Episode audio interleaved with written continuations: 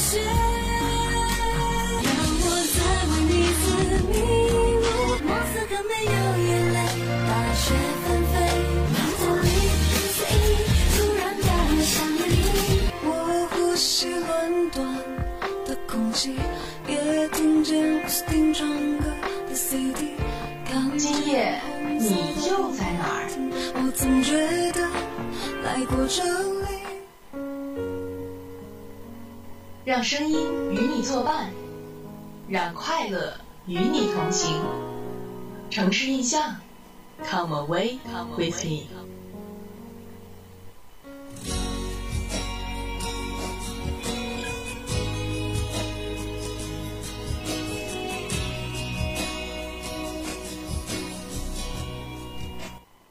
这座城市一半。这一刻，就让广播为你插上远行的双翼，我们一起开始旅程。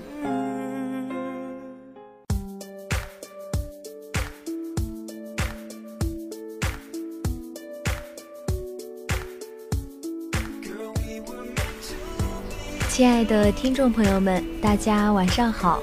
您现在听到的声音来自武昌理工学院广播台为您提供的一档旅游类节目《城市印象》，我是大家的老朋友向上。欢迎来到城市印象，我是逍遥。逍遥，我觉得时间过得真的是挺快的哈，转眼间就已经步入了年底，天气呢也是变得越来越冷了，而且呢，我们现在也即将迎。要迎来这个愉快的寒假生活哈，那么随着假期的到来呢，我们的节目在本学期也接近了尾声。这一次呢，也是我们城市印象节目组在本学期的最后一期节目了。是的，那么在这个月呢，你是在期待圣诞的来临，还是憧憬跨年的喜悦，又或者是紧张的期末考试成绩？不管是你现在带着一一份怎样的心情，让我们丢掉所有的包袱和烦恼，一起踏上欢快的旅程。今天的节目呢，我们将带大家走进西子湖畔的古古城杭州，领略江南温柔细腻的美景。杭州呢是位于中国东南沿海北部，同时呢也是浙江省的省会，同时也是第一大城市。杭州的历史源远流长，自秦朝设县以来，到现在已经有两千两百多年历史。呃，俗话就有“上有天堂，下有苏杭”，表达了古往今来的人们对于这座美丽城市的由衷赞美。呃，元朝时的意大利旅行家马可波罗甚至称赞杭州为世界上最美丽华贵之城。说到杭州的美景，我们也会自然而然的就会想到西湖。嗯，没错，这片位于杭州市中心、三面环山、面积约为六点五平方千米的湖泊，一直以来呢都是杭州迷人的象征。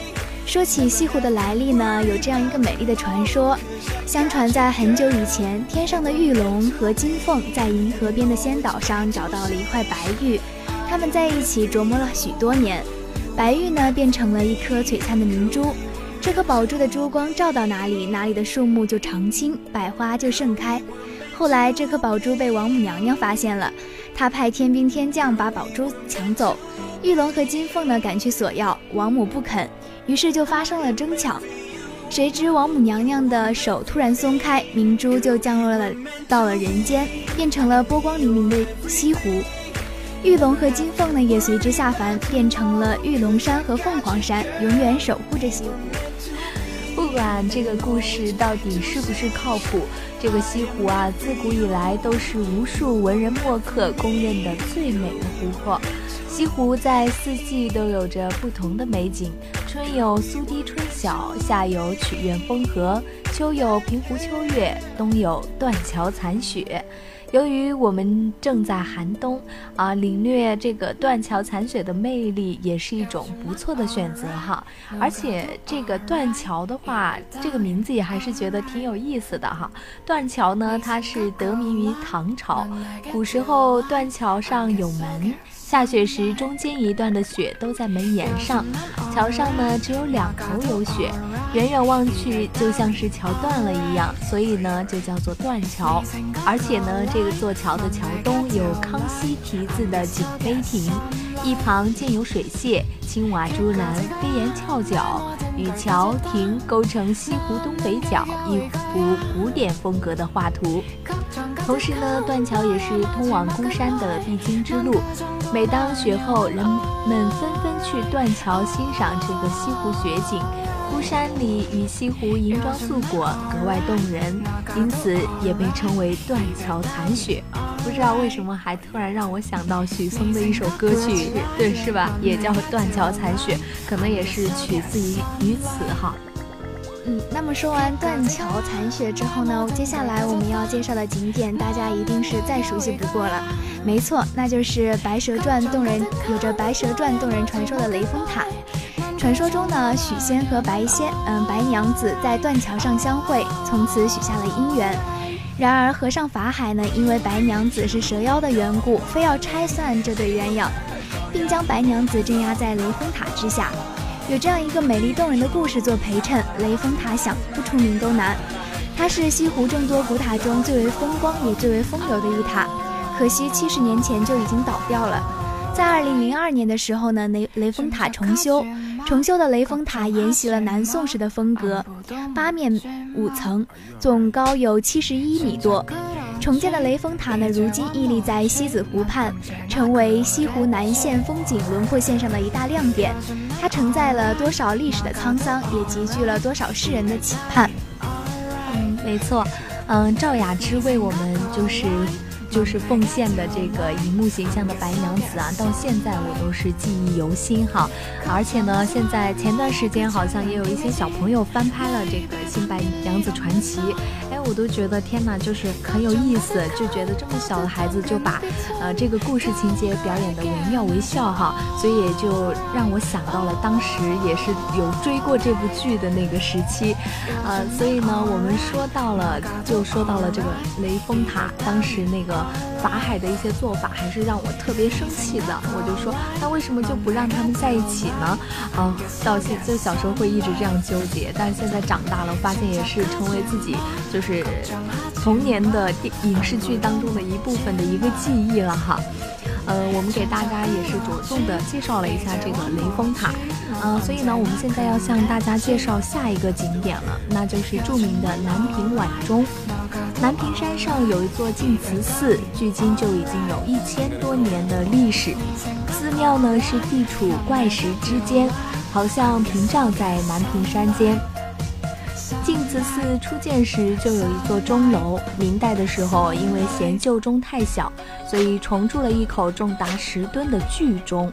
因钟声洪亮，再加上寺庙后面南屏山有很多空穴，所以晚钟敲响，钟声穿穴回荡，传播山谷，远飘大半个杭州城。谣传清朝康熙南巡时，在天刚破晓时听到钟声，感叹道：“夜气方清，万籁俱寂，钟声乍起，响入云霄，至足发人深省也。”所以将此钟命名为南屏晚钟。那么，在说完了南屏晚钟这个就是比较、比较、比较有韵味的一个故事之后呢，然后我们再来看一看灵隐寺。到杭州旅游呢，一看西湖，二看灵隐。灵隐寺位于西湖西部的飞来峰旁，离西湖不远，可谓不可不去。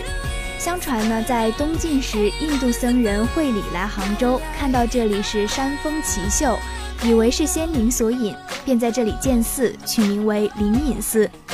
灵隐寺天王殿外呢，有一座冷泉亭。据说苏东坡在杭州做太守时，常在冷泉亭上饮酒赋诗。灵隐一带的山峰怪石，嗯，风景绝异。僧人会里曾说，称赞不知何以飞来，因此称为飞来峰。飞来峰是江南少见的古代石窟艺术瑰宝，可与我们重庆的大足石刻媲美。苏东坡曾有“西山处处皆可庐，最爱灵隐飞来峰”的诗。嗯，我们今天也就着重说了，比如说像到杭州的一些地标性的人文建筑，比如说灵隐寺，还有这个呃雷峰塔。还有咱们的西湖哈，我相信可能很多人，不论是我们从小的课文上，或者是现在的这个一些旅游景点的介绍中，都多多少少都应该是有提到过杭州这个地方的。它可能并不是说，哎，像你想象的，哎，那么给你带来现代化的感觉，但是反而有一种古色古香之美吧。所以我觉得，呃，很多人应该都还是对这种。文化比较感兴趣，所以我觉得杭州也是一个不可不去的好地方。所以呢，我们刚刚给大家着重介绍的这几个地方呢，也不知道，呃，大家对杭州有没有稍微多那么一点点的了解哈？呃，不管是我们之前提到的那部啊经典的电视剧，对，好像以后也会翻拍。就是很多人就算是冲着这部《新白娘子传奇》的电视剧的话，我相信很多人都想去这个杭州再看一看，到底是不是自己想象中的这个样子哈。嗯，那么相信讲了这么多景点之后，大家也有一些累了吧？那么，那我们让那让我们一起来欣赏一首好听的歌曲，再继续我们的节目吧。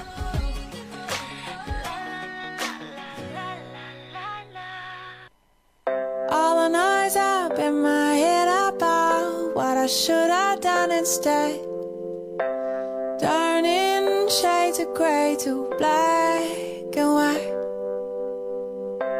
the time reminding me about all the things that I could be. If only I could play my cards right. If I could just slow down a moment, stop living my life two steps ahead. Mama said, just let tomorrow come tomorrow.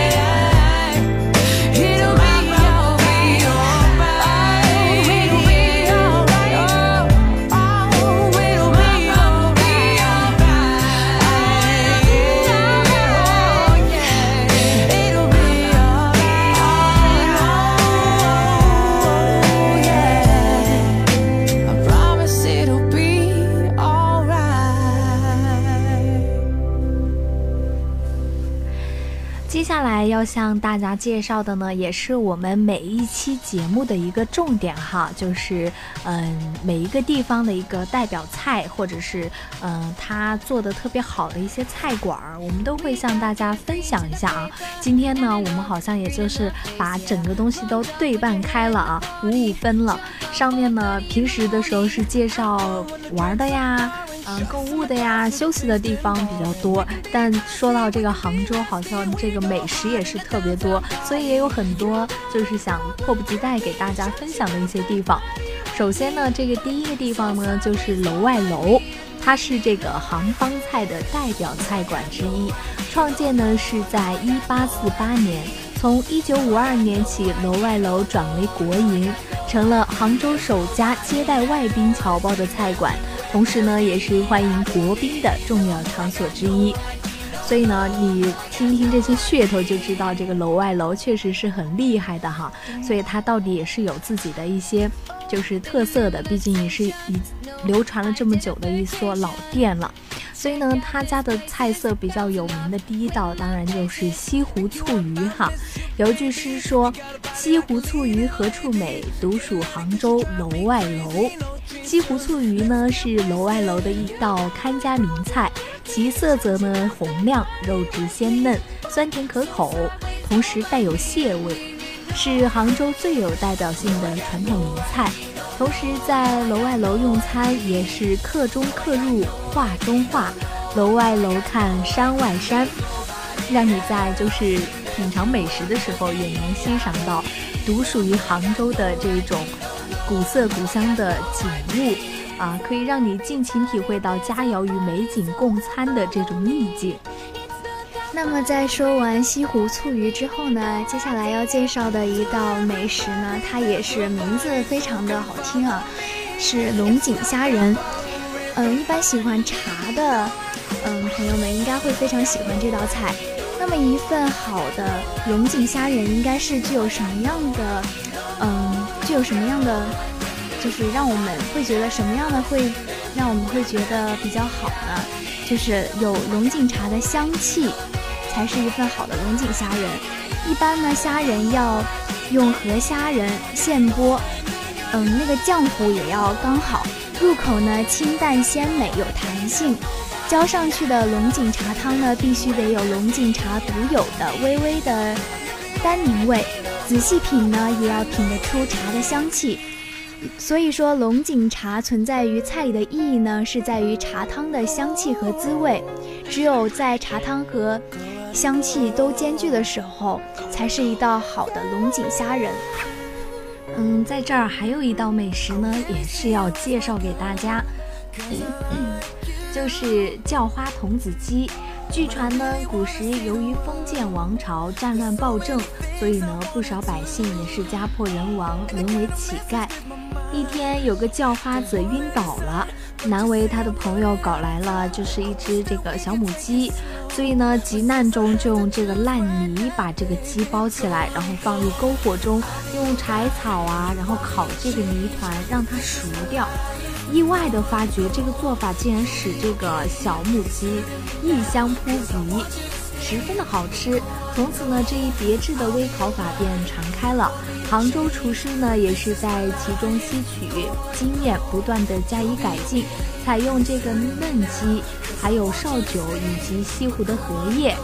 呃，在这个鸡的中间腹中填许多佐料，然后再进行精细的加工，使这个烤鸡呢更加的香醇透味，同时呢也成为了人们喜欢的一道传统名菜。接下来要介绍的一道美食呢，大家。真的是非常熟悉啊！它叫东坡肉，是杭州的名菜，用猪肉炖制而成，一般是一块约两寸许的方正型猪肉，一半是肥肉，一半为瘦肉，所以呢，入口呢是肥而不腻，带有酒香，十分美味。相传呢，苏东坡也是非常喜欢吃这个东坡肉的，所以可见这个东坡肉真的是非常的好吃啊！还有一道呢，叫杭三鲜。